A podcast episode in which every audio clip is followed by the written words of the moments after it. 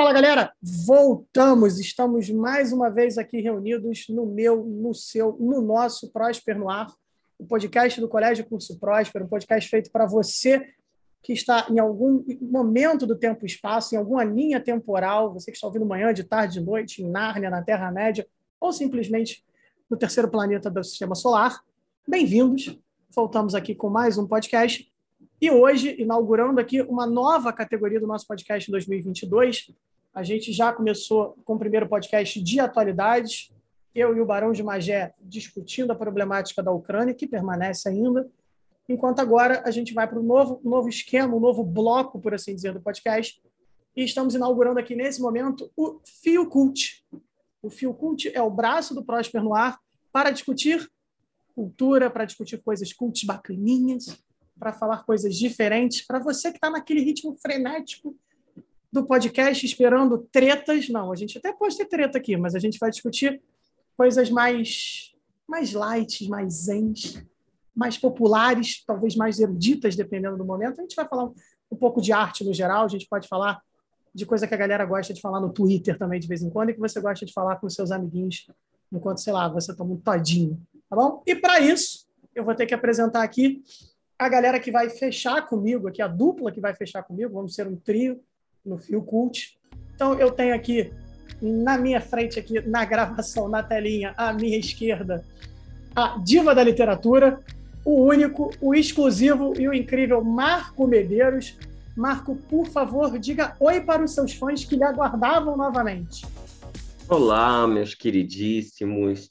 Como sempre digo, é uma pena que vocês não possam ver meu modelito, é uma pena que ainda não temos, como Star Wars, nossos podcasts holográficos, porque eu me arrumo para vocês, mas teremos um papo delicioso hoje.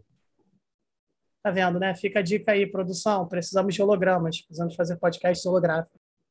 Como nós não sabemos, mas vocês que lutem.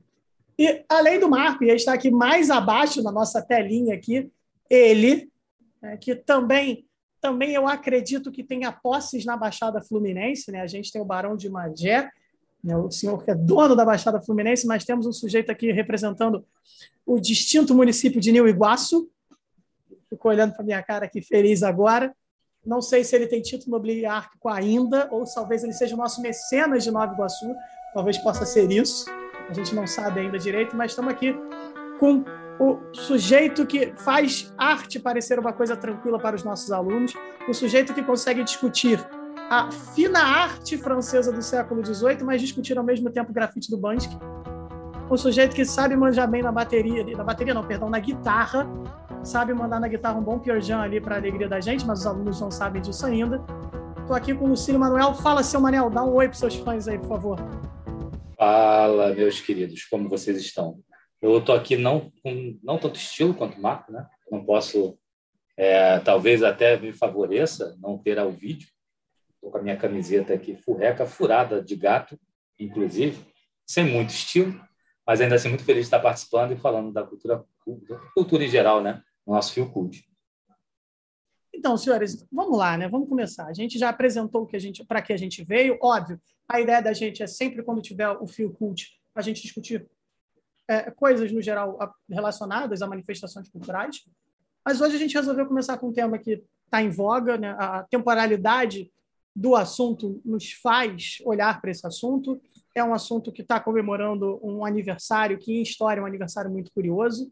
Na verdade, todo ano tem aniversário, mas esse aniversário em questão é fundamental porque a gente está fazendo um centenário. Né? quando faz 100 anos, quando passa-se aí um século, a gente, pelo menos a gente de história, gosta muito de trabalhar com essa perspectiva de olhar para aquela situação no seu contexto e olhar para 100 anos depois, o que dá basicamente aí três gerações, e pensar, né, o que, qual foi o legado? Eu vou usar o termo legado aqui, ou talvez as reminiscências também é um termo bom, mas qual foi o legado disso? E óbvio, se eu estou falando aqui de, de 2022, 100 anos eu estou voltando para 1922, e aí eu estou falando né, dos episódios dos 9 dos 18 do Forte. Opa, acabou o podcast, valeu mudamos o podcast História, Pegadinha do Malandro, mentira. 1922 a gente tem muito evento, mas nesse caso não são os 18 do Forte do, de Copacabana, numa questão política, a gente está falando, na verdade, do começo de fevereiro de 1922, até estou envolvido ali meu aniversário no meio disso, curiosamente, mas a gente está falando da Semana de Arte Moderna, que aconteceu na teoria né, em São Paulo, mas na verdade você tem pessoas envolvidas com a Semana de Arte Moderna que estão no Rio de Janeiro também, e aí que teoricamente seria um evento simples, um evento municipal, e a gente sabe que né, qualquer um aí que teve basicamente o ensino médio, deu uma estudada, gosta de literatura, conhece um pouco de literatura brasileira, sabe que a Semana de Arte Moderna ela é fundamental para pensar a cultura brasileira no início do século XX. Certo? Então vamos lá. A partir disso, vou fazer aqui um, um leve, só uma, um posicionamento um pouco maior aqui de história para a galera. Mas a Semana de Arte Moderna, como eu já falei, ela aconteceu literalmente em São Paulo. É, a gente sabe que, na verdade, ela foi uma grande. Posso chamar de exposição, Marco, ou não? Foi uma, uma, uma, exposição, né? Porque no, no hall do teatro a gente tinha exibição de artes plásticas e no interior do teatro a gente teve uma série de apresentações artísticas. Tá vendo, né? já, já entendemos como foi. Ela aconteceu de 13 de fevereiro de 1922 a 17 de fevereiro, não é isso? 18. 18, é. Eu lembro que era muito próximo do meu aniversário. Não lembro se era acabava no dia ou não. Mas é basicamente um evento de uma semana, só para a galera entender. E foi o que o Marco falou. A gente tinha no hall as exposições e você tinha as apresentações dentro em si do, do teatro em si. É o Municipal, certo? Municipal de São Paulo. Isso. Eu não conheço o Municipal de São Paulo. Curiosamente, nunca entrei. No Municipal do Rio. É lindo. Eu já fui algumas vezes, até com o Lucílio, incluso, no, no Municipal do Rio. Mas o de São Paulo eu não tive essa oportunidade ainda de ver uma peça em São Paulo. Fica aí uma coisa que a gente pode tentar combinar. Mas isso passaria tranquilamente, gente, para o senso comum como uma notícia de jornal. Né? A gente pegaria os jornais da época, acho que a Folha de São Paulo já existia naquele momento em São Paulo, então a gente poderia pegar uma Folha de São Paulo, olhar uma nota pequena daquelas de, tipo, fofoca, eu não vou chamar de fofoca, mas aquela coisa do, do que aconteceu na alta roda da sociedade paulista. Porém, contudo, todavia, entretanto, a gente sabe que a coisa foi muito maior do que isso. E aí, óbvio, vou passar minha bola aqui já para a literatura. Ou melhor, vou passar a bola, não, vamos começar a usar os termos corretos. Eu vou, eu iniciei a costura aqui do nosso fio, então eu vou passar a linha, vou passar a agulha para o Marco. Marco, continue, por favor, costurando ou fazendo esse crochê aí que a gente está puxando nesse momento. Vai lá.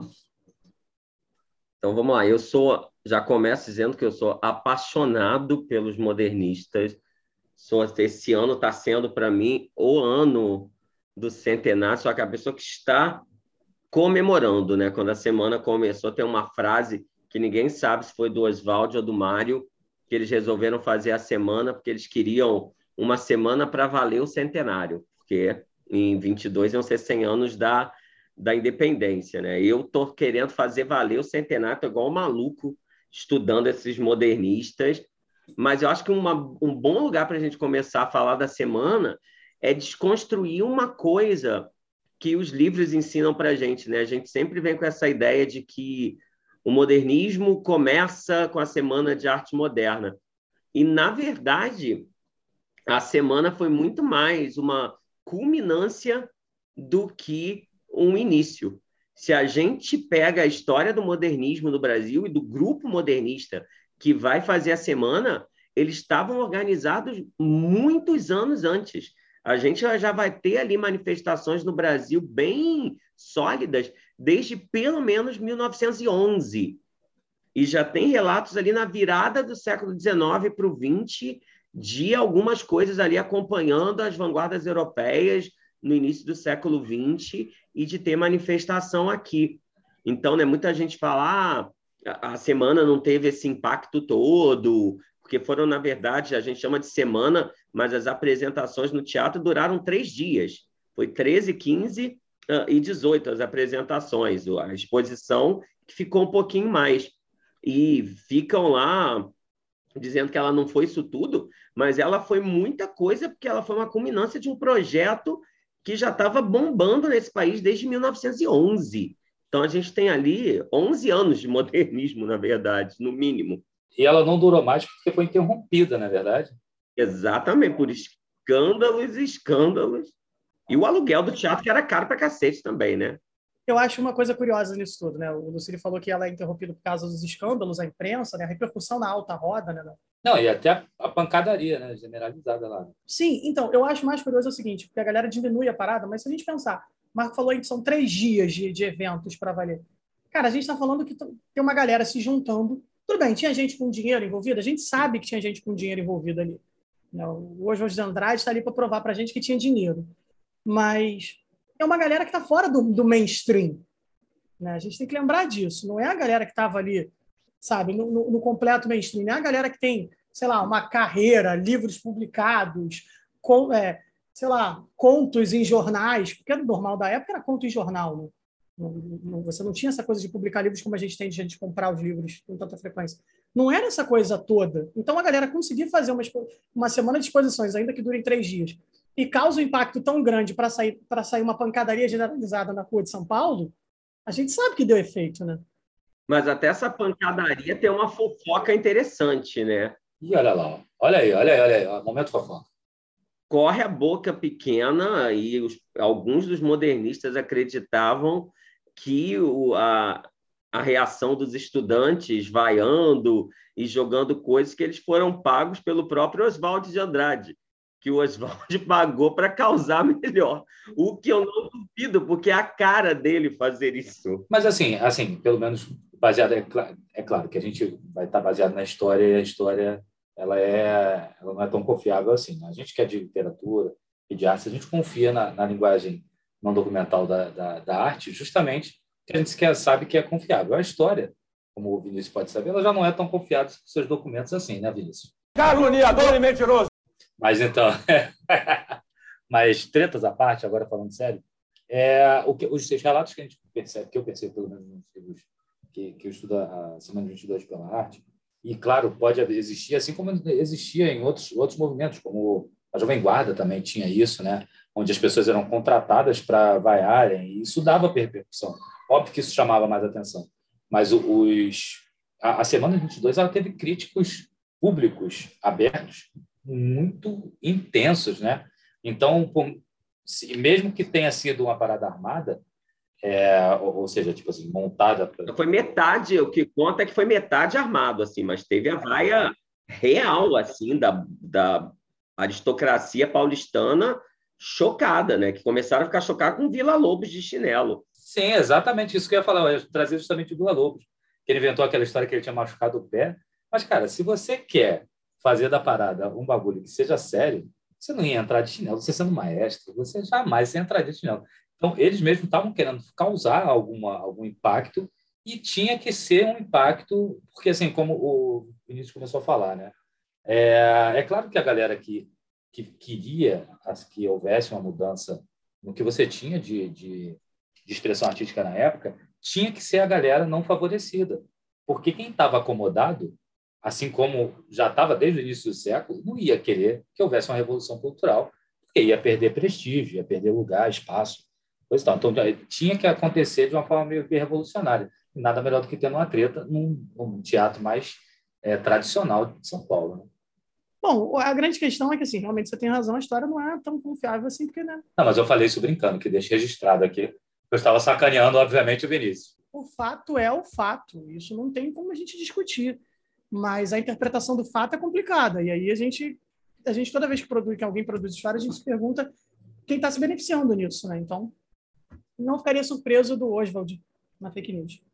Não, inclusive em relação a a própria semana, e isso é uma conversa para um. daria um, um, outro segue o fio, né? um outro fio cult, é, é a própria recepção da semana, o uso que foi feito dela ao longo da história do Brasil. Como a semana foi vista em 22, como ela vai ser vista nos anos subsequentes, como teve um uso também político dela. Até todo o fanismo que a semana quis derrubar, usaram depois contra ela. Tem uns usos muito interessantes de como os governos brasileiros usaram a semana ao longo do processo. Já é um fio cult interessante que a gente pode puxar. Mas isso faz todo sentido quando a gente olha para a própria configuração né, didática que a gente aprende. A gente sabe que a coisa não é tão, tão certinha, preto e branca, como a gente pensa, né? das gerações do modernismo. Né? a gente pensar que tem a geração de 20, a geração de 30, a geração de 45, como eu aprendi na escola, a gente sabe que, que 30 e 45 são questões políticas completamente diferentes do Brasil em relação a 20. E na geração de 20, a gente vai ter dois grupos que são ali inimigos figadais, né? Que a gente tem primeiro o grupo do Oswald, e aí um registro histórico, ele odiava ser chamado de Oswald. Então, cada Oswald que a gente. Ele tinha que ser chamado como? Oswald. Oswald. Ah, tá. Oswald, é o, o, ali, o Val. Oswald, os amigos até jocosamente, para usar uma palavra que eu acho muito fofa em português, a palavra jocoso, jocosamente, os amigos até chamavam de Osvaldo, porque ele gostava de ser chamado de, de Oswald. Então, a gente tem o grupo do Oswald, de um lado, e do outro lado, a gente tem o grupo do Plínio Salgado, que é ali integralista, que tem ali uma simpatia fascista, ultranacionalista, e que já tem ali marcas de ultranacionalismo, que vai acusar o grupo do Oswald de ser afrancesado, afrescalhado. Olha. Olha, eu vou ficar com o Oswald. Eu tenho um livrinho aqui essa semana, aquela fofoca né, do dia, eu levo para vocês verem um dia desse, que é um livro chamado 22 por 22, que é uma compilação de tudo que foi publicado na imprensa no ano de 22 sobre a semana. Aí tem todos os artigos a favor, todos os contra e as charges que foram publicadas sobre ela. Aí dá para ver bem essa divisão de como a semana foi recebida. Mas tem o Monteiro Lobato reclamando? Ainda não, já tinha reclamado, né? Ele reclamou 17. Mas ele, ele parou, ele já tinha morrido ou não? Isso que eu não lembro. Não, estava vivo. O, o Oswald chega a cogitar que o Lobato seja o patrono da semana. O Oswald debochadíssimo porque o Oswald gostava muito do Lobato. Na verdade, assim, que puxando, coitado do Monteiro Lobato, vou eu defender o cara que era inclusive escravista, mas enfim, apesar dessa dessa dessa declaração bizarra que ele fez, que inclusive é o texto, né, para a mistificação, a ideia dele central foi usada na semana de 22, que era uma quando ele faz a crítica a Anitta Malfatti, eu não sei se a gente tem que contextualizar isso melhor ou dá para dá para seguir assim mesmo. Vou seguir aqui, qualquer coisa você fala aí.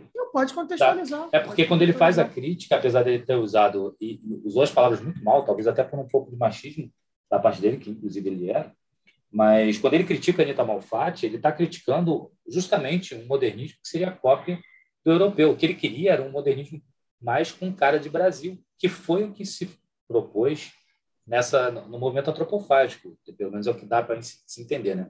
Você teria a, a, a influência, mas não a cópia. Eu acho que era. Depois ele se retratou, inclusive, para um outro texto que não recebeu o nome, eu não sei se tinha nome, mas ele se retratou numa nota menor para a própria Anitta. Anitta Malfatti. Depois de estragar, de traumatizar, inclusive, né? Não, não estou defendendo. Eu falei defender brincando, mas é porque assim é, é uma outra é uma outra maneira de você até, até voltando aqui, já que a gente está falando dessa contextualização, é, não sei se o Marco concorda, concorda comigo, mas fiquei livre para discordar, mas eu acredito que a própria crítica do Monteiro Lobato ela teve uma função motora, por mais que muito é, muito insensível da parte dele, mas ela, ela representou o, o, como a gente tinha dificuldade, até com pessoas que tivessem uma necessidade, sentissem a necessidade de evoluir a cultura no Brasil, é, como ele era, é, como era errada né? a, a, maneira como como se expressava e como se se portava e como se, é, se a crítica dele, por mais que errônea, tenha mudado, tenha juntado, na verdade, os modernistas, as pessoas que precisavam realmente se posicionar, que é o que vai culminar na semana de 22, como o Marco falou. A crítica dele acaba tendo realmente dois papéis bons, entre muitas aspas, né? que é esse, de juntar os modernistas e de levar a palavra modernismo cinco anos antes da semana para a boca do povo. Né? Todo mundo quer saber que diabo é esse de modernismo que gerou essa treta imensa. E eu adoro o texto dele, o momento em que ele vai comparar a Anitta, achando que está desancando a Anitta, e diz: é neste grupo que eu incluo Dona Anitta e o senhor Pablo Picasso. Nossa, que grupo! É, é ótimo.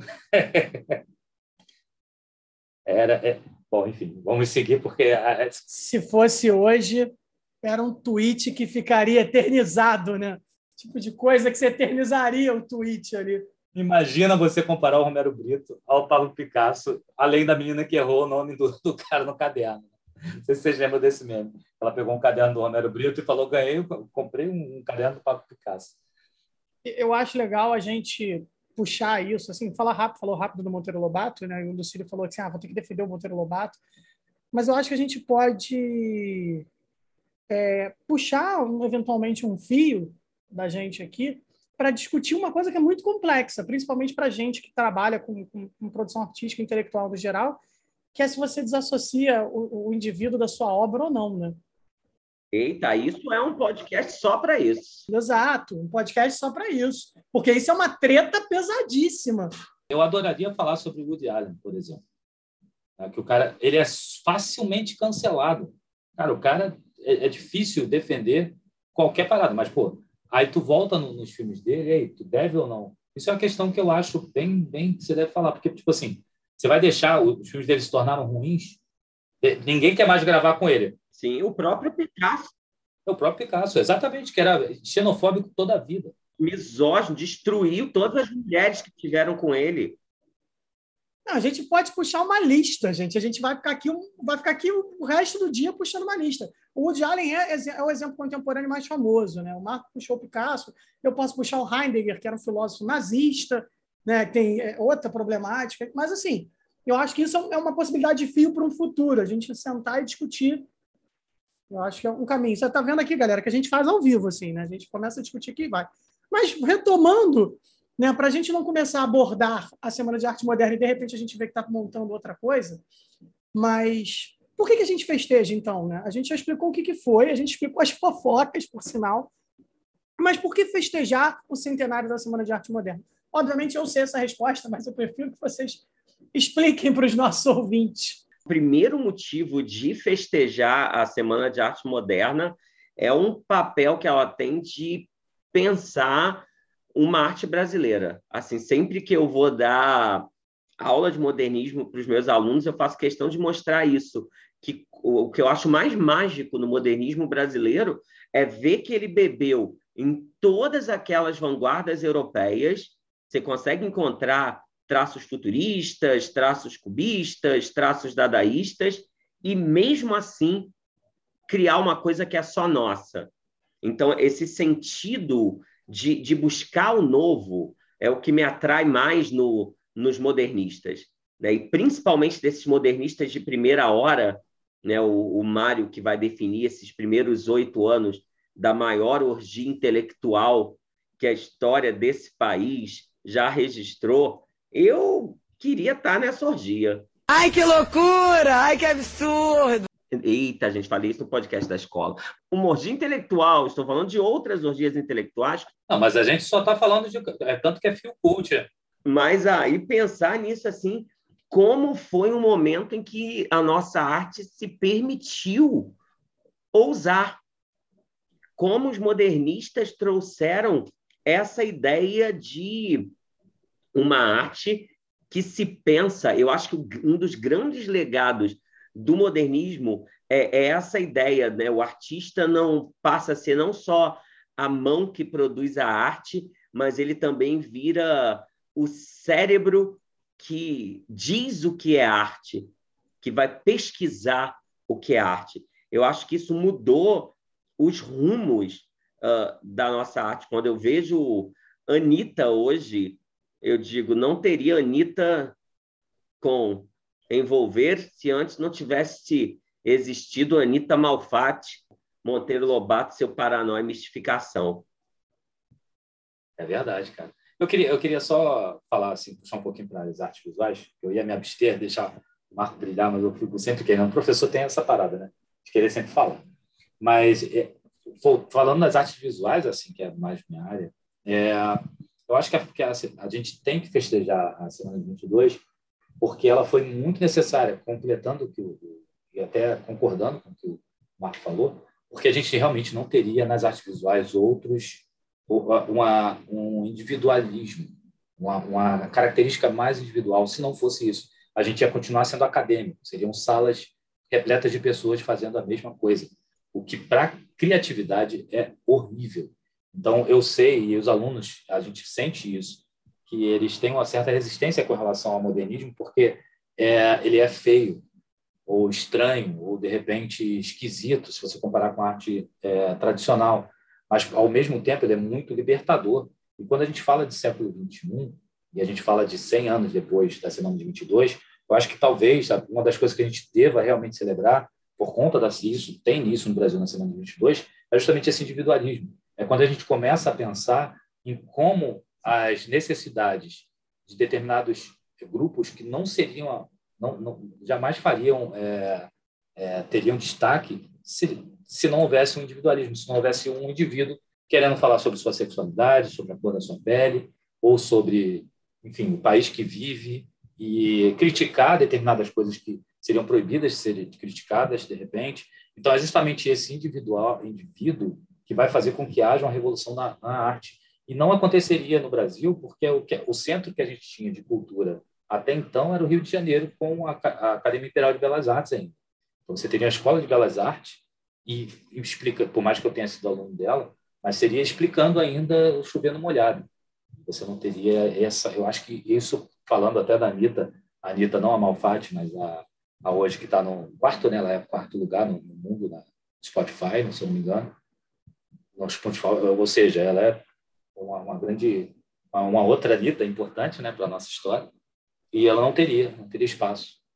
Então, não, não, não, não cabe, eu acredito que não cabe você pensar olhando de fora, né, saindo da bolha, saindo do, do, lugar de conforto e analisar o bonito e o feio, acho que fica interessante a gente analisar a história. O que que isso que passa a ser importante realmente para o todo, né?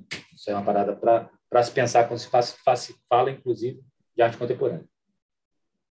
É, eu acho que a gente realmente, nesse sentido que o Lucílio falou, é, é, é para se festejar mesmo, é para se, se comemorar, para glorificar em pé, como a galera gosta de dizer, porque é a gente parar para pensar que a, a, o modernismo ele é uma ruptura com, com a cultura erudita. Né? É você olhar para a cultura popular e falar assim, não, isso aqui é uma manifestação cultural válida a gente consegue produzir algo a partir disso. Né? Então, quebrar com esse academicismo da cultura erudita eu acho fundamental, que é o que a Semana de Arte Moderna vai fazer em, certas, em certos pontos. Né? Óbvio que te, existe só academicismo ali em algumas coisas, sim. Né? Dialogue sempre vai dialogar com, com pelo menos eu entendo isso, que sempre vai dialogar uma manifestação cultural com uma outra manifestação cultural. Mas ela traz uma possibilidade, é exatamente isso. Se a gente está feliz vendo a Anitta rebolando popozão é, no mundo inteiro, essa ideia de você, esse estilo de dança, a gente tem que comemorar muito porque o modernismo falou: olha, isso aqui é cultura também, isso aqui está valendo, isso aqui é válido no Brasil. Não, e, e não, não, só, até para quem não gosta da, da Anitta. Eu realmente, sinceramente, eu não sou, não ouço as músicas da Anitta. Eu celebro isso o, o fato da gente ter a liberdade de gostar. Eu tenho, inclusive, a liberdade de não gostar da Anitta por conta disso.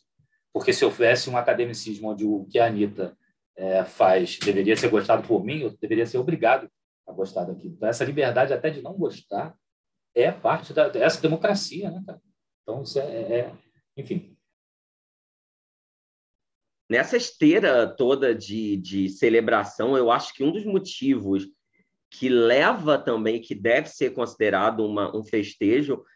Toda vez que eu penso em modernismo, eu penso que foi aquele momento na arte brasileira em que se celebrou a, a vibração, essa coisa de, de uma arte que sai de ser estática, é uma arte que vibra. Tem uma frase no, no Manifesto da Poesia Pau Brasil que eu tenho vontade de tatuar isso em mim, que é uma frase que diz: Wagner submerge ante os cordões de Botafogo, que é essa ideia né, da, da ópera de Wagner sendo afogada por um bloco em Botafogo. Então, isso é tão, tão modernista e isso é tão contemporâneo. Então, acho que eles fazem uma ponte para os nossos dias, porque a gente pensa em arte brasileira, em literatura, em artes visuais, e tem essa, essa vibração que os modernistas trouxeram além de uma enorme coragem. Eu acho que a gente celebra a coragem dos modernistas.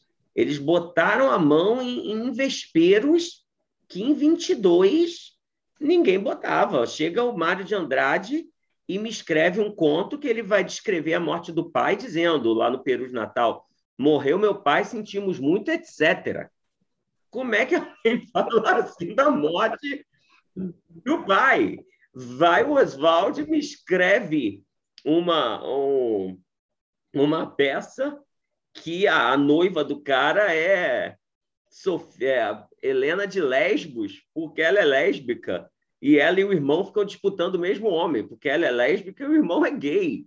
Então, tem algumas coisas que hoje causam polêmica. Imagina isso em 22. É claro que com alguns olhares que agora no século 21 a gente olha e pensa: eita, Mário, eita, Oswaldi, se fosse hoje, vocês estavam cancelados de vez em quando, porque muitas vezes eu vejo as pessoas falando dos modernistas hoje pensando, ah, mas não vira isso daqui, não, esse racismozinho aqui. Então, acho que uma pauta boa também para pensar é que, e olhando para 1922 e em 2022, como é que a gente lida com certos anacronismos para os nossos dias? Cancela modernista ou não? Cancela modernista é uma boa pergunta. E aí? Se você quiser cancelar o modernista, ligue para 0800. Ah, olha só, já que estamos, já que estamos no cancelamento, chegamos na parte cruel. Marco, a gente sabe que deu problema, né? A gente já falou aqui no começo que a Semana de Arte Moderna deu problema na época, mas a gente sabe que deu problema nas décadas subsequentes, né? E dá problema até hoje resulta em alguns cancelamentos, alguns pontos de vista. O que a gente pode falar mais sobre isso? É, essas... Eu tive um episódio desse hoje de manhã, né? Estou eu lá arrumadinho, indo para o trabalho, e eu utilizo o trânsito para ler. Estou no Uber lendo Macunaíma, que é uma obra-prima, e aliás, isso é uma dica que eu dou. Eu vejo muita gente falando do modernismo mas não leram modernistas. Assim, leiam as obras. E eu estava lendo Macunaíma, e é aquela leitura. Eu estava até no capítulo, acho que no capítulo 7, 8, do tipo, meu Deus, isso é uma preciosidade.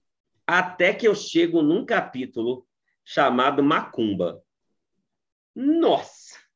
Mas sabe aquele capítulo que você olha em 2021 e pensa, Mário do céu, tá tudo errado nesse campeonato. E o pior é que o Macunaíma é todo inspirado num livro de, de um alemão, de um naturalista alemão e tal. E o Mário faz questão de dizer que aquele capítulo, o capítulo Macumba, foi o único capítulo que ele não se inspirou em nada, que ele escreveu todo da cabeça dele. Eu digo, oh, Mário, sabe, pensa num capítulo todo errado.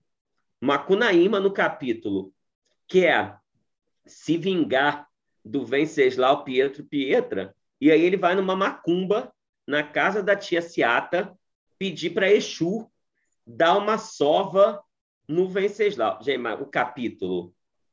Exu é um demônio, então o tempo inteiro ele compara Exu com o diabo cristão. Transforma a pobre da tia Ciata praticamente numa mendiga toda em andrágios, assim, uma mulher que foi uma mulher majestosa ali na pequena África, vira uma mendiga. A macumba, ele chama de macumba o candomblé da tia Ciata, mistura tudo, é uma visão que você diz, Mário, o que, que aconteceu aqui? Então, eu estava pensando, é triste, é um capítulo triste. Mas eu vou cancelar Mário? Eu acho que não. Eu acho que ele só faltou ele fazer uma visita na pequena África, conhecer a Pedra do Sal e afins. É, faltou ele conhecer o Rio de Janeiro nessa época direito. Pode ser isso. Ou será, ou será que é intencional ele trabalhar com senso comum? Porque tem isso também, né? Porque eu acho que vai por dois lados. Tem um lado também que a gente não pode esquecer que, por mais moderninhos que os modernistas eram, eles também estão num tempo, eles também são de uma sociedade que em 1922 era racializada. A gente não pode esquecer que praticamente até os anos 50 as religiões afro-brasileiras vão ser quase que proibidas, né? A polícia vai entrar nos terreiros dando porrada em todo mundo. Ah, e prender também, né? Oi? Prender também, né? Exatamente. Vai prender as pessoas, botar na cadeia. E isso soa de uma forma interessante quando eu leio Macunaíma hoje, pensar né, que ele está criando um retrato do Brasil, que os nossos preconceitos fazem parte também do caráter brasileiro. Eu estava pensando, né? É, imagina alguém de, da, da, uma, fazer uma revolução cultural e colocar hoje em dia uma, um, um, um, capítulo de um livro chamado Macumba. Como isso não ia, mesmo que ele tiver, independente dele, vamos colocar assim, independente dele estar seguindo as religiões de base africana ou não, só pelo fato de ter aquele capítulo já seria, talvez, eu acredito, né, que seria uma coisa cancelável para determinadas religiões. Que a gente ainda vive um preconceito religioso muito grande. Eu não tenho religião, não, não sigo nenhuma religião há muito tempo, desde que eu era adolescente, mas a nossa formação é a formação basicamente católica, e eu lembro de, de as pessoas ao meu redor, até durante a faculdade mesmo, tendo isso na faculdade de arte, lembrando as pessoas tendem a ter um pouco de, de maior abertura para determinados assuntos, cara, a galera tinha muito preconceito com, a, com as religiões de base africana, inclusive eu. Na época eu tinha uma resistência muito grande, tinha medo, na verdade, né? Coisa que depois, conforme a gente vai aprofundando o conhecimento, a gente vai abrindo. Mas imagina isso em 22, imagina isso hoje em dia também, né? Será que a gente está tão distante dessa de uma mal interpretação ou até de um de ofender? Enfim, é bem complicado. Eu gosto de pensar, né, na mesma, um pouco antes, né, daí deve estar uns 15 anos antes da Semana de Arte Moderna, não lembro exatamente a data, mas é na primeira década do século XX, o João do Rio, né, quando ele publica o Religiões do Rio que ele vai. que, que sai originalmente no jornal. 1907, né, no... eu acho. É, eu não lembro se é 7 ou se é 8, porque a, a, a Alma Encantadora é isso aí, é 4, 5. Porque, na verdade, é, ele vai publicar. Ele, todos esses livros do João do Rio são compilados de, de crônicas que saíram nos jornais. Mas o Religiões do Rio é muito isso, né? onde ele vai frequentando as diversas religiões que existem no Rio de Janeiro. E ele vai frequentando os terreiros, né? Principalmente terreiros de candomblé e tal, e ele vai falando da feitiçaria, né? Ele gosta de usar o termo feitiçaria muito no livro. Eu acho que é bem isso, né? Eu acho que por isso que a minha dúvida ficou é, é o que, que, é o senso, o que, que é ele, o que, que é o senso comum que o Mário tem, porque obviamente tinha um terreiro de candomblé em São Paulo também, né? A gente não vai cair nessa nessa besteira de achar que não existia isso, que existia em São Paulo, ainda que a Tia Seata é uma figura nacionalmente famosa, mas está tá localizada aqui no Rio de Janeiro. Agora, o que é o senso comum que ele está falando, né? Ou o que, o que ele está brincando com o senso comum, ou o que, que reflete realmente o pensamento dele, né? Quando ele pega esse, quando ele pega esse Exu e, e, e demoniza o Exu, que era o comum. Exato, e tem uma grande carnavalização, porque até a tia Ciata que ele descreve, fisicamente aquela mulher que ele está descrevendo tem nada a ver com a tia Ciata. Assim, a mãe de santo que ele descreve é que tia Ciata é esse, filho, porque ela não, nunca foi assim. Mas é importante pensar nisso, do tipo, uma das críticas que eu vejo muitas pessoas fazendo é, é, além da questão racial, essa questão de como o modernismo enxerga as mulheres, né? esse papel da, da, da, da sexualidade, né? uma, uma arte ainda muito ligada quando eles falam de, de padrões fora da, da heteronormatividade, também com um olhar ainda muito pesado sobre isso. Mas eu penso né, que é preciso, sim, também contextualizar. Né? Eles estão tocando sobre assuntos que só o fato de tocar sobre esse assunto naquela época já é uma grande ousadia. E sem esquecer que são iconoclastas. Né? Uma da, das bases do modernismo é mexer com ícone mesmo para fazer as pessoas se chocarem. Sim.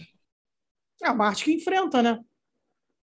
Tem um poema do, do Manuel Bandeira, gente. Não sei se vocês já leram, que é um cocainônamo rezando na igreja. Nossa. Não, nunca, nunca li, não. Como é que é o negócio? É um, um cara que está na igreja e aí ele começa, a, ele está ajoelhado na igreja, ele começa a rezar, e aí ele reza, Pai nosso que estás no céu, santificado o teu nome, e aí ele chega e diz, o pó nosso de cada dia nos dai hoje. Aí Deus fica tão comovido com aquilo que Deus, enternecido, vira, dá o pó para ele e diz: Toma, meu filho, porque és pó, e ao pó voltarás. Gente, eu não sei se é poético ou proibido. Eu estou aqui entre as duas. Ambos. bandeira, bandeira, todo certinho. É, o problema é que, assim, cocaína... Não, se bem que cocaína já era uma coisa problemática. Na década de 20 é, é, é, já era proibido, isso que eu ia falar. Não, já era. Na época já era proibida. Na verdade, não. Se você pensar que... Na década de 30 já estava. Não estava nada, rapaz. Isso aí, a, a, a cocaína... A, não sei nem se a gente pode entrar nesses assuntos, mas quando a gente é, vai vendo é, propagandas em revistas norte-americanas e brasileira, brasileira que eu não tenho certeza se isso tinha, mas você tinha propaganda de cocaína, a galera tinha kit, que, que vinha não, mas tinha no século de final do século XIX, início do XX, é. Da virada do XIX para o XX, 1930 já está. Isso aí. Maconha, a gente sabe que chega na década de 10, década de 20, ainda se vendia maconha na farmácia né, que não chamava maconha, para jovens senhoras depressivas, solitárias, era aquele tipo de coisa. A minha dúvida está na cocaína. Eu não sei se cocaína já estava proibido nos, nos anos 30, já era, já era interpretado como uma droga problemática ou não. É porque a gente pega até textos do, do, João do Rio, que já é uma coisa meio proibida. É, o ópio, não. O ópio sempre foi. O João do Rio fala da galera que usava ópio. E aí sempre foi. O ópio é um problema desde o século XIX, desde a Guerra do Ópio, né? lá, lá em 1850. Mas a cocaína não, né? O Freud não, fala, não usava cocaína, não falava isso, né? É. Usava, mas depois ele para, que ele começa a ver que tá, os surrealistas vão fazer uns testes, depois é melhor parar, né? O limite é muito, o limite da, da, da parada é muito problemático. Eu sei que, por exemplo, na década de 30, metanfetamina era liberada e, e as pessoas tomavam normalmente, né? Tanto que isso é famoso por causa da Segunda Guerra Mundial, que os alemães, os alemães e os japoneses usavam drogavam né, as suas tropas com metanfetamina. Então, na década de 30 para a década de 40, a metanfetamina era, era socialmente aceito e, e, legalmente aceito. A cocaína, eu acho que já não. Por isso fica a minha dúvida. De qualquer maneira, o que a gente tem que entender, obviamente, para quem está ouvindo a gente aí, que seja do ProERD, não, não estamos fazendo apologia ao uso de drogas, não. Estamos chocadíssimos com o poema. A gente tem que entender que o Manuel Bandeira é um sujeito de seu tempo, então ele, ele pode estar escrevendo aquilo lidando exatamente com o fato de que era comum até uma determinada época, as pessoas usarem cocaína porque não era proibido. Não, mas ele, nesse poema, ele está usando porque ele sabe que é proibida, porque ele quer chocar, ele quer chocar essa ideia de entrar na igreja. Ele está sendo iconoclasta, que é um traço modernista. Problemático, realmente, né? E aí, cancela ou não cancela? A questão é essa. Merecia um cancelamento. Não, cancela nada, não. Não cancelem os modernistas, leiam os modernistas. Isso aqui é um podcast de respeito, somos contra o cancelamento, tá bom? Se você não gostou, vai reclamar no seu Twitter. Ah, na verdade, tem que ser cancelado sim. Tem a galera aí que merece ser cancelada. Talvez não na semana de 22, porque a gente está entrando num contexto aí do, do, que, do que a gente está. De um contexto que não é o nosso contexto hoje em dia, mas hoje em dia. Cancelo Plínio Salgado, cancelo. Mas aí, né, tá na categoria, gente, pelo amor de Deus, não somos, não somos aquele famoso youtuber de um podcast muito famoso no Brasil. Exatamente. que vamos falar que os nazistas têm direito, que os nazistas têm direito a um partido nazista, né? O Plínio Salgado é um integralista, integralista é um fascismo brasileiro, obviamente. Nós não vamos fazer isso. Estamos aqui no podcast com pessoas aqui do subúrbio, com pessoas de, de, de raízes étnicas completamente diferentes, de matrizes religiosas completamente diferentes não vamos passar pano em nazista sob hipótese alguma, ou qualquer tipo de fascista. Né? Então, o Plínio Salgado, sim, está completamente cancelado. Então, vamos ver aí. Então, vou continuar, vai cancelar alguns. Já, já cancelamos o Manuel Bandeira, a gente está aqui ainda sendo condescendente. É. Jamais, Bandeira jamais será cancelado. Bandeira era um fofo. Beleza, mas tem mais problema quando a gente olha para esse centenário da, da Semana de Arte Moderna, porque a gente sabe que elogio é o que mais tem. Mas... É, tem esse, essa questão da racialização é muito discutida hoje, né? O quanto essa semana é feita por paulistanos muito ricos, brancos, que em muitos momentos vão se apropriar da cultura negra muito pelo lado decorativo, é, que é uma questão, mas que ao mesmo tempo que eu vejo isso, eu também vejo como grandes avanços assim de, de uma busca meio até honesta por parte deles, deles buscarem essas raízes também, né? O que, que você acha sobre isso, Lucília? Principalmente nas artes plásticas, quando a gente vê lá Tarsila pintando a negra. Então, é, a, gente, a gente vai ter, entrando com a visão, como a gente estava falando, né? quando a gente entra com a visão agora do século XXI e olha para essas coisas, a gente está falando, não tem como negar, a gente está falando da elite é, cultural, é, ou a, as pessoas que tinham condições de brigar para substituir uma elite cultural. Então, não dá para você ignorar ou achar que eram pessoas, por serem artistas, que eram pessoas que não tinham suas famílias já bem estruturadas, enfim, já não, não sofreu preconceito na sociedade de forma ou pelo tom da pele, ou por orientação sexual, ou qualquer coisa do tipo. Então, a gente tem é, mulheres que são muito importantes, pra, se não para a semana de 22, mas para elas acontecerem e para haver uma continuidade do modernismo pós-semana de 22. No caso, antes da Anitta, durante, você vai ter algumas obras da Anitta também lá, por, contra a vontade dela, até então, e depois você vai ter, obviamente, a Tarsila do Amaral, que vai ser uma das modernistas mais importantes para o que seria a manutenção do modernismo no Brasil. E durante a semana de 22, você tem a figura do uh, Emiliano de Cavalcante, que era um artista negro, carioca, que vai ser, inclusive, o cara que vai fazer uh, o cartaz da exposição. E ele tem como você, obviamente, ver uma figura negra ali na, na sua representação, e ele é muito importante nos temas que ele vai trazer, que são as rodas, as rodas de samba do Rio, ele vai trazer essa coisa, uma certa iconografia, é, aí talvez não tanto uma destruição da iconografia, mas uma, uma modernização dessa iconografia do, do Brasil através das, das que ele chamava, e é uma palavra que não se deve usar, mas como ele intitulou muitos, muitos quadros com esse nome, eu vou usar agora, mas entendendo que a gente está fazendo referência ao próprio de Cavalcante, que foram as mulatas que ele representou. Então, hoje, se a gente quiser problematizar, dá para a gente problematizar o fato dele ser um cara que fazia, é, usava, não só na sua vida pessoal, mas também na arte, é, usava as mulheres negras como um, um produto, sim, e, e, até evidenciando, ou até destacando mais atributos sexuais das mulheres negras. Mas, por outro lado, pelo menos, ele era negro também.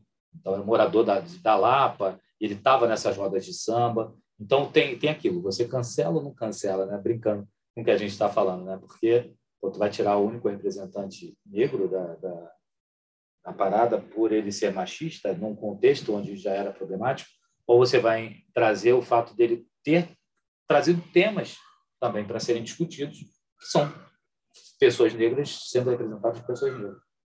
Então, é, eu acho que eu, eu e, e para mim, se eu fosse destacar um artista seria o de Cavalcante, sobre o aspecto, tipo assim, alguns aspectos da semana de 22, tá? Mas eu fosse... Bom, enfim, mas a gente vai falar dos destaques depois, porque eu já estou entrando em outro, em outro aspecto aí, vai. Mas então, eu acho isso com a, a, a, esses, esses probleminhas que eu vejo, eu acho que é na figura do de Cavalcante mesmo. Eu acho que a grande questão, e o que eu tenho visto muito nessas críticas, que agora, claro, a gente está no ano do centenário, mas também é uma questão de é preciso redescobrir a semana. Eu tô, eu li muita coisa sobre a semana e agora eu estou descobrindo coisas. Tem obras que que eu achava, olha que isso, né? A gente tem uma memória dos modernistas e que muitas vezes eu vejo que era uma memória falsa. Eu jurava que tinha lido O Rei da Vela. Até que eu li O Rei da Vela esse ano e descobri que não, que eu não tinha lido O Rei da Vela coisa nenhuma. Foi uma surpresa ler O Rei da Vela e me deparar com a modernidade daquilo. Então, eu acho que a primeira coisa que, que eu sugiro é que as pessoas leiam os modernistas. E tem uma corrente dentro da, da, da, da historiografia literária e da historiografia artística que mostra o surgimento desse modernismo antes e que vai pensar até essa questão do, do, modernismo absorvendo muito mais aspectos populares do que a gente pensa. Né? Tem um, um historiador, que agora eu não vou lembrar o nome dele, que mostra, por exemplo, do modernismo absorvendo o carnaval de uma forma muito interessante e pegando essa herança, inclusive, de uma iconografia negra no, no, nas raízes modernistas. Então, eu acho que problematizar é sempre importante, a gente tem que pensar sobre o nosso tempo, sobre como chegamos aqui, mas eu acho importante conhecer verdadeiramente. Assim, eu estou muito numa campanha, vamos mergulhar no modernismo para entender. Eu tô, tô indo por caminhos até entender as contradições dentro do próprio movimento modernista. Entre eles, como tinha ali uma, uma contradição, por exemplo, entre Anitta e Tarsila, essas duas mulheres de destaque. Eu estou lendo agora sobre a relação social que as duas representavam e que traz uma problematização muito interessante para a obra das duas e até para a recepção da obra das duas. Então, assim, eu acho que para cancelar ou não cancelar, eu acho que a gente precisava mergulhar um pouco mais no modernismo. É, eu confesso que eu estou muito interessado pelas obras da, da, literatura depois dessa conversa com você, porque eu fiquei pensando enquanto você estava falando, eu não li Macunaíma, por exemplo. Sério. Eu acho que eu li na época da escola.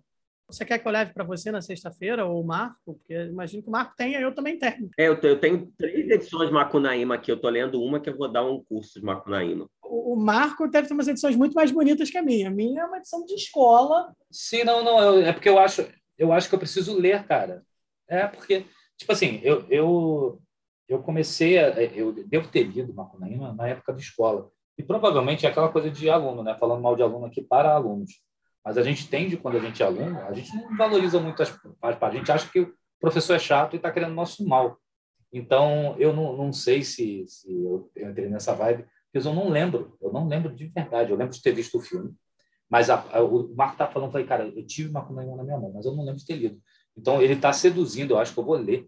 Vou começar a ler os modernistas, que é o que ele, ponto que ele está... Gente, o Rei da Vela, o Rei da Vela é inacreditável, porque o Rei da Vela fez um nó na minha cabeça, porque quando a gente estuda as versões oficiais sobre a modernidade do teatro brasileiro, é meio que uma regra geral, assim, teatro brasileiro não se moderniza com a semana de 22, a gente vai se modernizar na década de 40 com o vestido de noiva do Nelson Rodrigues.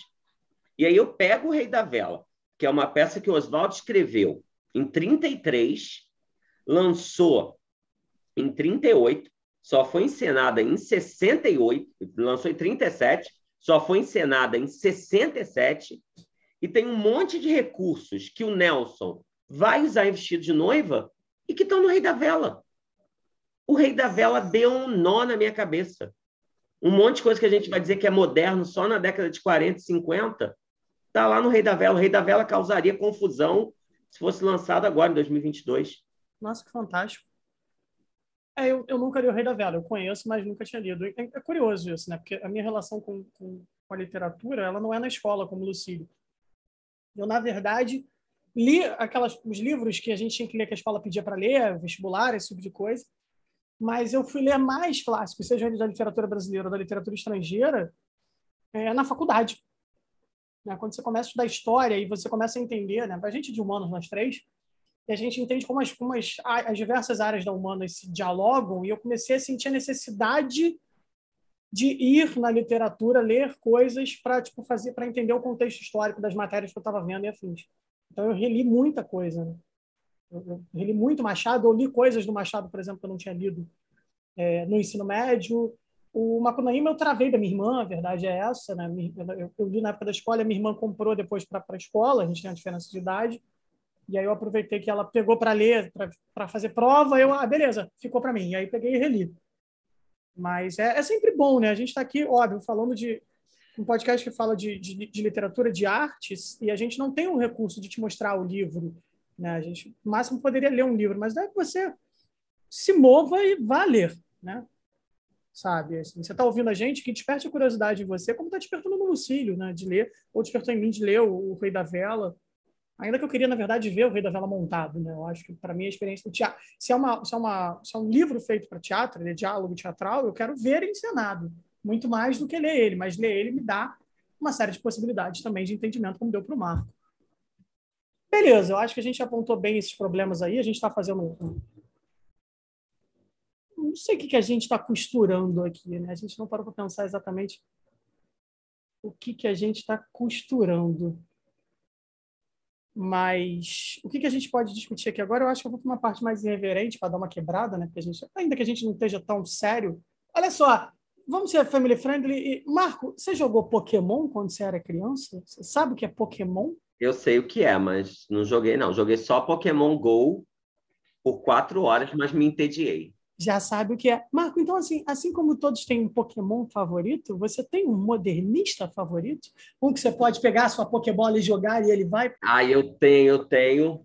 E meus alunos, quando eu estou dando aula de modernismo, sabem qual é, porque e não é da literatura, porque na literatura tem um grupinho ali de favoritos mas ela, nas minhas aulas, sempre é anunciada com uma série de jaculatórias.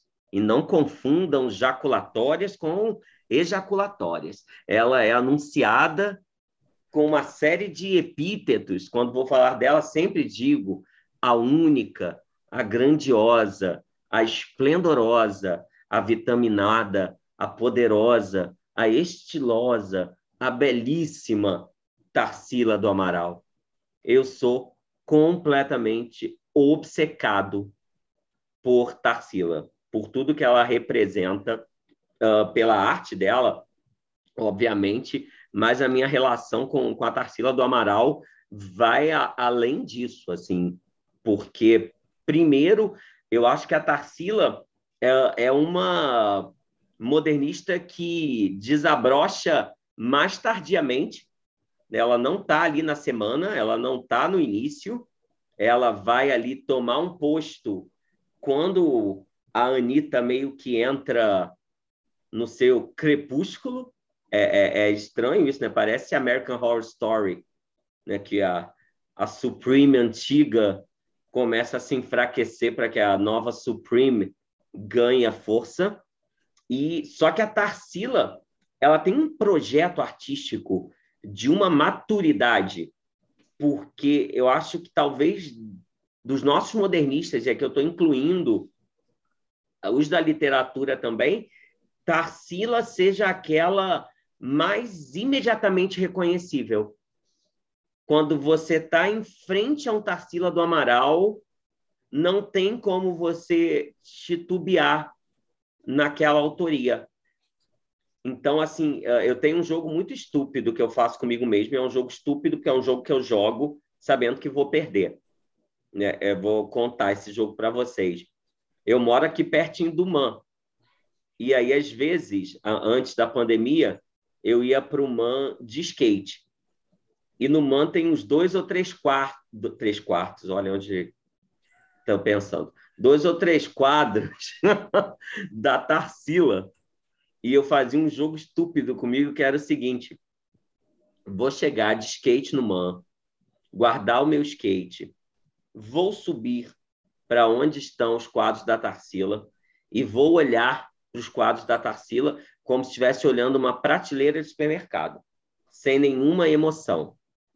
Só que minha relação com a Tarsila é tão grandiosa que na escada meu olho já começava a encher de lágrimas, do tipo, por que, que eu faço isso comigo? Eu vou olhar como se estivesse olhando a seção de hortifruti do supermercado. Aí chegava em frente ao primeiro quadro da Tarsila, o olhinho já brilhando, a boca seca, porque eu nunca fui imune aos poderes da Tarsila.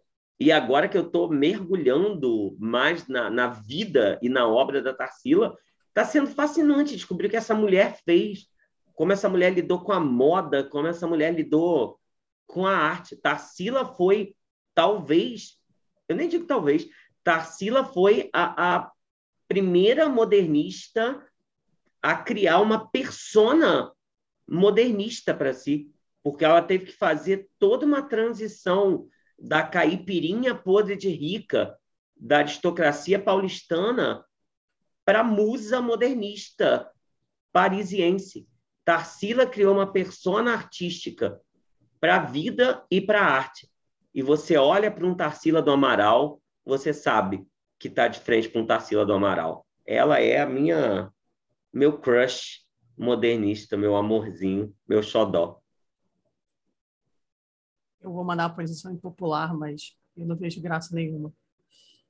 Eu já vi o Abapuru na minha frente e não achei. Assim, é, eu, eu sei o que, que é, eu entendo o peso, e não achei graça. É igual, eu vou te falar, isso não é uma coisa que exclusiva dela, obviamente. Mas isso é igual quando eu vi um daqueles três autorretratos do Van Gogh. Eu já tive num dos museus que tem aqueles autorretratos do Van Gogh, que são os quadros pequenininhos, né? E eu vi uma galera, uma multidão em volta. E aí eu falei, eu vou olhar o que, que é. Aí eu vi, ah, é um autorretrato do Van Gogh. E eu não vi graça alguma sabe? Tipo assim, eu entendo, eu entendo o peso da, obra, mas não criou nenhum tipo de relação comigo. É diferente, por exemplo, eu te entendo a sua relação com a Tarsila porque eu tenho isso com o Monet. Se eu vejo um Monet, eu fico sensibilizado da mesma maneira, curiosamente, mas a Tarsila não, não me afeta. E eu lembro que acho que a primeira vez que eu vi o Abapuru... E esse momento, jovens, é o momento que a gente deixa um aviso para vocês. Não tomem insanidade no café da manhã, que é o que acontece com as pessoas que tomam chá de insanidade quando acordam. Elas dão declarações desse tipo. Mas eu, eu falei isso do seu lado, porque a, a, a, vez que, a última vez que eu vi o Abapuru, eu estava junto com você, porque o Abapuru estava no mar. Não foi isso? Então, estava eu e você com a escola. Eu estava sob efeito de forte emoção, não ouvi. Apesar de não estar nesse passeio com vocês, mas estava junto, né? O Antropofagia e o Abapuru, na, emprestados do Malba, no Museu de, Arte, de Belas Artes na Argentina.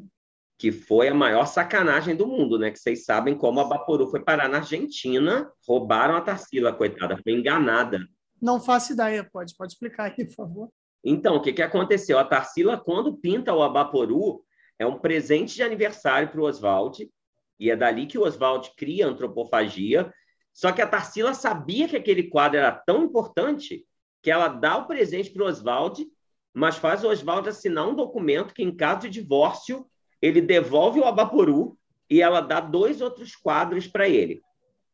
Na década de 60, a Tarsila, já bem velhinha, passando por sérias questões financeiras, um desgraçado qualquer, um colecionador que eu esqueci o nome por motivos de ódio, ele se oferece para comprar o Abaporu para ajudar a Tarsila. E aí a Tarsila não quer vender, porque ela sabe a importância do Abaporu, e ele faz uma promessa para ela, que ele vai comprar o Abaporu, que o Abaporu jamais sairia do Brasil e que ele compraria o Abaporu e seria doado para o Museu Brasileiro.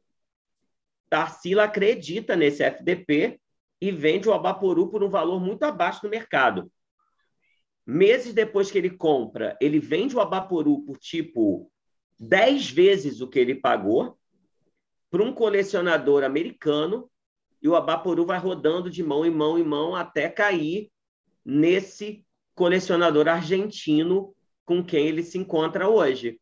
E aí esse argentino, o governo brasileiro já tentou reaver o Abaporu, a última tentativa do governo foi durante o, o, o governo da Dilma, só que aí o argentino pede cifras malucas, né? O Abaporu foi o quadro brasileiro, quando o argentino compra, foi o quadro brasileiro de maior valor no mercado, né? Ele compra num leilão por um milhão e meio de dólares. É um quadro assinado por artista brasileiro que alcança a cifra mais alta. Hoje, hoje não é muita coisa. Ah, na época, mas até hoje com dólar a seis. Sim, mas a gente pode pensar, por exemplo, que estão para leiloar parece que estão para leiloar a, a, a, imagem da Marilyn Monroe do Andy Warhol. Isso, do Andy Warhol. E, e, a estimativa é um bilhão. É, mas aí é pensar artes plásticas brasileiras.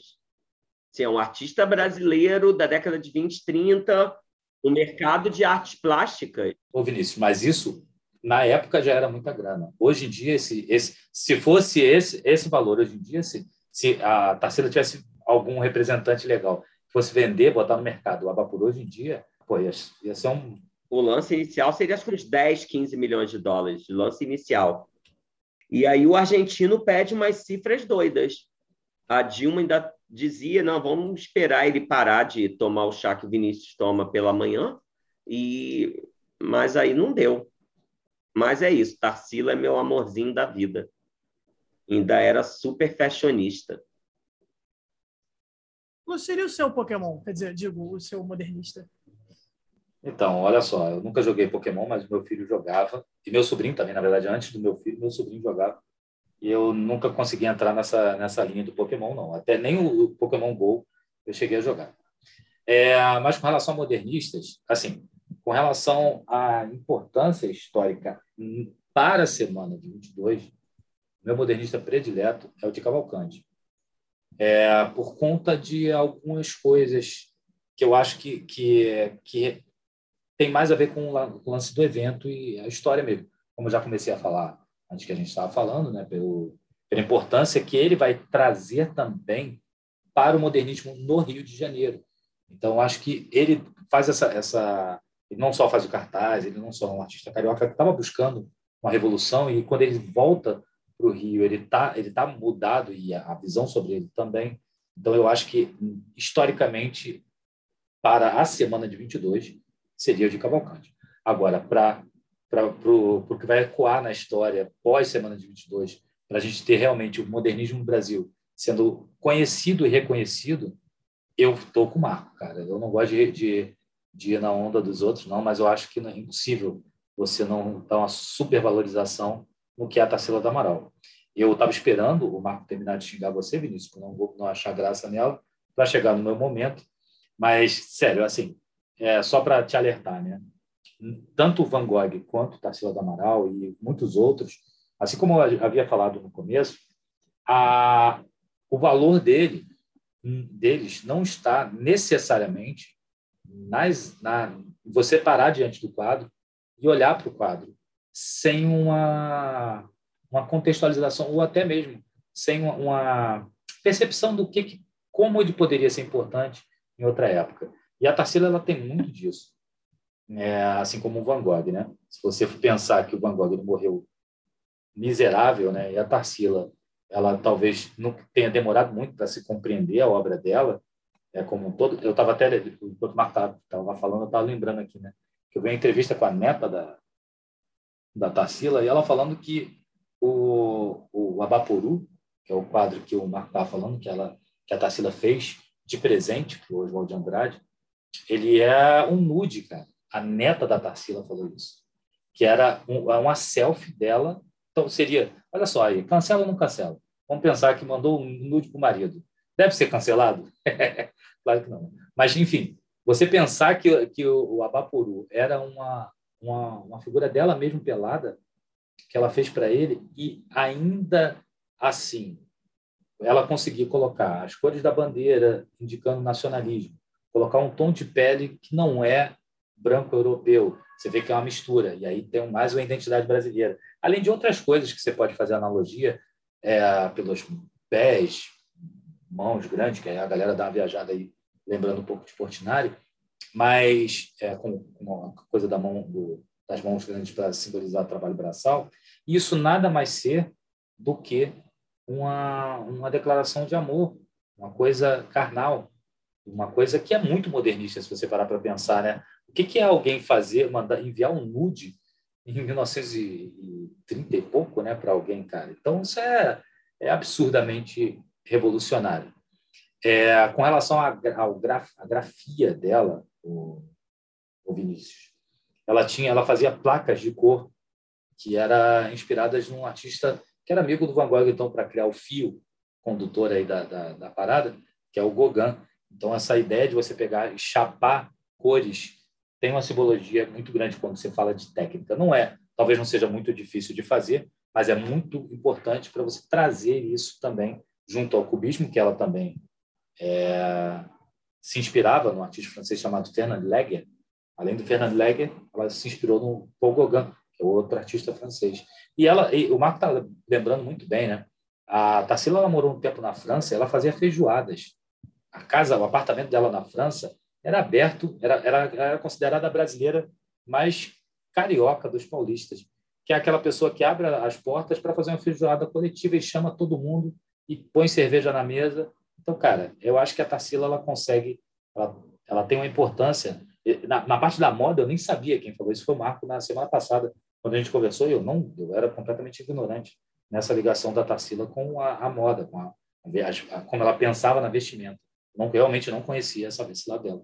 Mas toda vez que você ouve falar da Tarsila, ela está envolvida em algo que é o cerne da semana de 22. Eu acho que é importante a gente trazer esse ponto também, que é a valorização da cultura brasileira.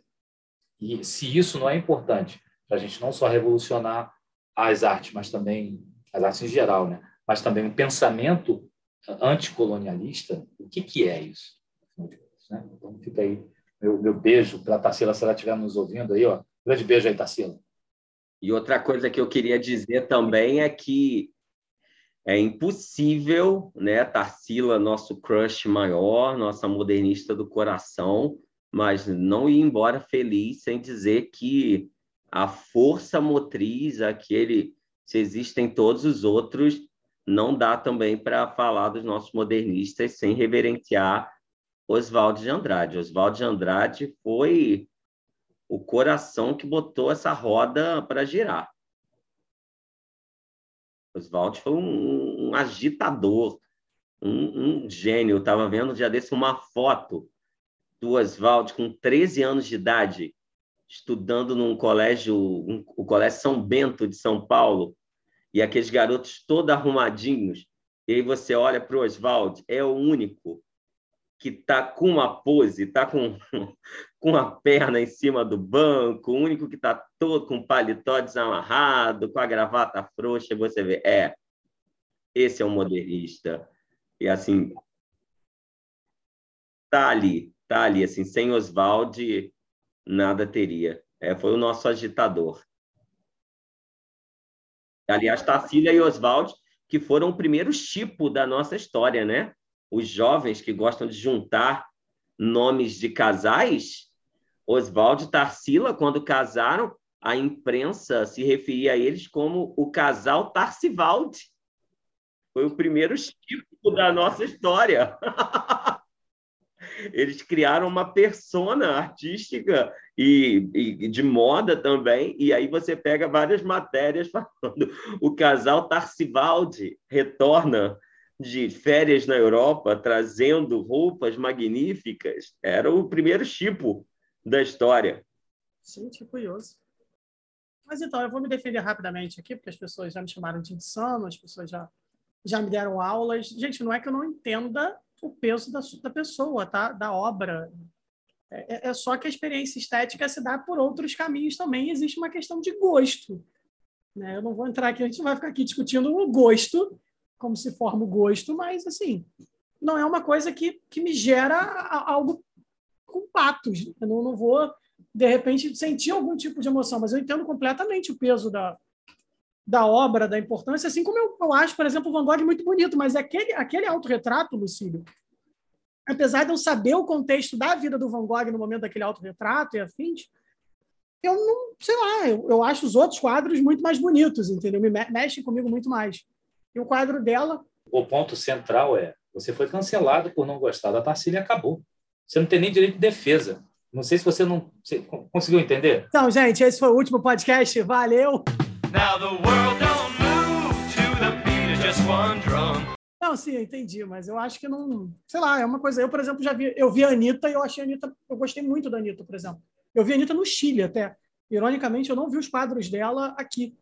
Eu vi numa, eu vi numa exposição sobre o Brasil, no museu, no museu que fica embaixo do La Moneda, né? Eu que tirando uma onda que viajei para fora, né? Mas não, só que não. É, e tinha aqueles quadros que eu, que eu só tinha visto eles é, em livro de literatura do ensino médio, que é aquele que é o autorretrato do, do Oswald e do Mário de Andrade. Autorretrato não, né? São retratos mesmo, são eles que pintaram. Mas eu, eu vi ali. Tanto que eu olhei para minha irmã e falei assim: você não tem noção do que é isso aqui, não, né? E a minha irmã, não, um quadro brasileiro. Eu, aham, tá bom, né? E aí tinha, tinha, tinha toda uma, uma parte da, da exposição que era sobre modernismo. Né? Tinha, e eu não sei se. Eu acho, que, eu acho que esses quadros não estão nem no Brasil. Se eu não me engano, eu acho que eles são de acervo do, do Museu Allende mesmo, uma coisa assim. Assim, a gente, quando a gente for falar de Tropicália, aí a gente vai falar de outro tipo de relevância na arte brasileira que aí a gente vai entrar em outro papo. Porque, não, agora, sem brincadeira mesmo, né? o lance de não gostar graficamente da Tarsila, ou não gostar graficamente de Van Gogh, é, isso é completamente comum. E está tudo bem. A questão não é exatamente gosto, nesse caso. Até porque, por gosto, você, você vai para outro lado. É mais pela importância histórica. Então, não é, não é, não é exatamente assim, ah, eu, a Tarsila eu gosto porque ela é, é, ela é bonitinha e vai enfeitar minha sala. Não é. E não é para ser. É, é outra coisa que você traz junto da, da, da obra da, dos artistas. Bom, eu vou, eu vou diferenciar um pouco de vocês. Alguém tem que ser diferente, já que eu estou sendo diferente cancelado hoje. Mas o, no meu caso aí, o modernista favorito que realmente assim que, que gera uma coisa parecida que me mexe, mexe comigo, já está na poesia, né? Eu tenho apesar de não parecer que eu gosto de poesia, né? Assim, porque quem me conhece olha assim, acha que eu sou uma pessoa, acha que você tem que ser fofo, carinhoso para gostar de poesia. A galera não tem noção do que é poesia quando pensa isso, né? Estão muito, tão muito medievalistas achando esse tipo de coisa. Mas eu sou um, um fã incondicional do Manuel Bandeira. Eu acho assim, Manuel Bandeira fantástico. É, eu lembro, por exemplo, do meu professor de literatura, que no caso é o André, que é professor de redação da escola, isso há um tempo atrás, eu não vou trabalhar com datas, porque coitado do André vai ficar meio ofendido quando ele ouvir esse podcast. Mas eu lembro dele explicando a Semana de Arte Moderna e ele lendo os sapos. E ele lendo e explicando para a gente com o que está mexendo, o que está criticando, quem ele está zoando. Né? O, o escárnio que o, que o Bandeira faz com o Bilac ali naquele, numa das estrofes é muito nítido. E, e eu sempre gostei Exatamente, o Saptano era a forma e a forma, né? E ele manda exatamente isso para eu, você vê, eu guardei isso até hoje. Se você me perguntar se eu sei, se eu sei cantar, citar, é, recitar poesia aqui, eu não vou saber. De verdade, não vou. Mas é, é um poema que eu, eu lembro que, que, criou isso e me fez procurar conhecer mais Manuel Bandeira. Né? E aí eu fui. Eu, obviamente, eu acho, por exemplo, Vou-me embora para Pazaga uma coisa sensacional. Mas foi, eu acho que foi o caminho que me mexeu com a poesia. Eu acho que por isso que acaba gerando um pouco de essa admiração que eu tenho pelo Manuel Bandeira. Porque do Bandeira eu fui para o Drummond. Oi, tia, só lembrando aqui nesse podcast que você não está ouvindo, seus Drummonds são meus um dia. Né? O Marco conhece minha tia, minha tia tem uma coleção completa do Drummond, eu já falei que eu, eu literalmente tomar posse daquelas obras, mas foi dali que eu fui vendo poesia. Eu acho que isso, para mim, por exemplo, é uma coisa interessante, que mexeu com, com a minha relação com a arte. Então, eu acabo gostando do Manuel Bandeira por isso. É óbvio que o Manuel Bandeira também tem uma contribuição violenta para a produção no Brasil. Né? Não dá para tipo, descartar isso em momento algum. Um gênio. Bandeira é um, um, mestre, né? aquele que traz, de certa forma, os versos livres para a gente. E o legal da, é a relação do Bandeira com o modernismo, porque o Bandeira vai se convertendo ao modernismo aos poucos. Tanto que na teoria da literatura o apelido do Bandeira é o São João Batista do modernismo. É porque na Igreja Católica São João Batista vem é o precursor de Cristo. O Bandeira é o São João Batista do modernismo porque ele vem antes e vai virando modernista aos pouquinhos. O primeiro livro dele, A Cinza das Horas, todo parnasiano, todo certinho, o segundo livro, ele já conhece os versos livres, ficaria apaixonado pelo Blaise Cendrars. Ah, e o segundo livro, Carnaval, tem um pezinho no parnasianismo, um pezinho no modernismo. No terceiro, ele se entrega e faz um livro chamado Libertinagem. Aí ele se entregou à libertinagem modernista. Ele foi aos pouquinhos virando modernista. E o mestre dos versos livres. Tá vendo, né? Todo mundo tem seu próprio Pokémon. Eles aparentemente resolveram começar com o Bulbasaur. Eu preferi começar com a Squirtle, mas está tranquilo, faz parte. É... Senhores, mais considerações do que temos a falar aí? Antes que nós encerremos o nosso podcast, que está ótimo, mas infelizmente nós temos que encerrar, porque senão é um discurso do Fidel. Quero lamentar que minha Tarsilinha não chegou ainda. Comprei uma Tarsilinha linda, Lucílio é uma tarsila, é uma mini tarsila de biscuit, uma artesã que faz ela com seu rouge, toda bonitinha, pintando o abaporu. Vem a tarsila e o abaporu. Uma pena que ela não esteja aqui. Ah, que bonitinho. Ainda. Ia ser ótimo para você, você, usar, não, não levar para a escola, né? mas usar até para as redes sociais para mostrar para as pessoas. É pequenininha. Quando chegar, vou levar para você ver. É, bom, acho que para a gente fechar, acho que eu queria falar da, da pode falar da importância, né? o que ficou para hoje, né? Do, da semana de 22 nas artes visuais. E eu acho até que eu já dei um spoiler, eu, eu vou falando, meio que tropicando as coisas. Mas eu acho que sem a semana de 22 nas artes visuais não haveria é, não haveria liberdade e identidade. Na verdade, eu acho que o que eu falei antes, eu acho que combina mais. A liberdade e a identidade também, mas é a individualidade. Como a gente respeita a expressão de cada um. E aí eu acho que é, que é isso, se não houvesse o modernismo no Brasil, a gente briga com isso ainda, mas se não houvesse o modernismo no Brasil, a gente não ia é, ter essa liberdade, essa identidade e principalmente essa individualidade que a gente poder ver o outro. Tá? Pode até, inclusive, para discordar, caso haja necessidade, mas o outro, deixar o outro falar e você vê o outro através da arte. Então, para mim, isso é fundamental e por isso eu acho que a gente deve celebrar, sim, o centenário da Semana de Arte Moderna de 1922. Marco? Eu acho né, que o, o grande legado do, do modernismo tem um poeminha do Oswaldo de Andrade chamado 3 de Maio que ele diz isso. Né? Aprendi com meu filho de 10 anos que a poesia é a descoberta das coisas que eu nunca vi. Eu acho que o grande legado do modernismo para a literatura brasileira e para as nossas artes em geral foi o ver com olhos livres. Eles falavam muito isso, que a função da arte era ver com olhos livres. E aí eu acho que o que ficou do modernismo é isso, um, uma liberdade de olhar. Os modernistas trouxeram muito isso, o artista ser aquele que olha como se estivesse vendo o mundo pela primeira vez. E aí eu pego a literatura contemporânea e é isso que eu sinto. Eu vejo meninos de 17 anos publicando seus primeiros livros como se estivessem olhando o mundo pela primeira vez. E isso é legado modernista. Isso não teria. A gente pega a Zinaíta, por exemplo, uma que hoje quase ninguém fala dela como artista plástica, mas que era uma menina na semana, do tipo muito, muito novinha, e estava lá. A gente pega hoje uh, a literatura brasileira e você tem um Ferrez escrevendo sobre o Capão Redondo de São Paulo. Eu pego as nossas HQs essa semana, um artista brasileiro ganha o prêmio mais importante das HQs né, o, o, prêmio francês, acho que é o Angoulême, uh, o prêmio mais importante HQ, e uma HQ brasileira fala isso contando a saga de uma mãe solteira numa favela. E aí eu não posso esquecer que o Bandeira está escrevendo sobre isso na década de 20. E, e isso é, é legado modernista. Eu vejo a moda brasileira tomando o mundo com a liberdade da gente ser a gente mesmo. Então, eu acho que o, o legado modernista é o legado de olhar para o mundo como se estivesse olhando tudo pela primeira vez.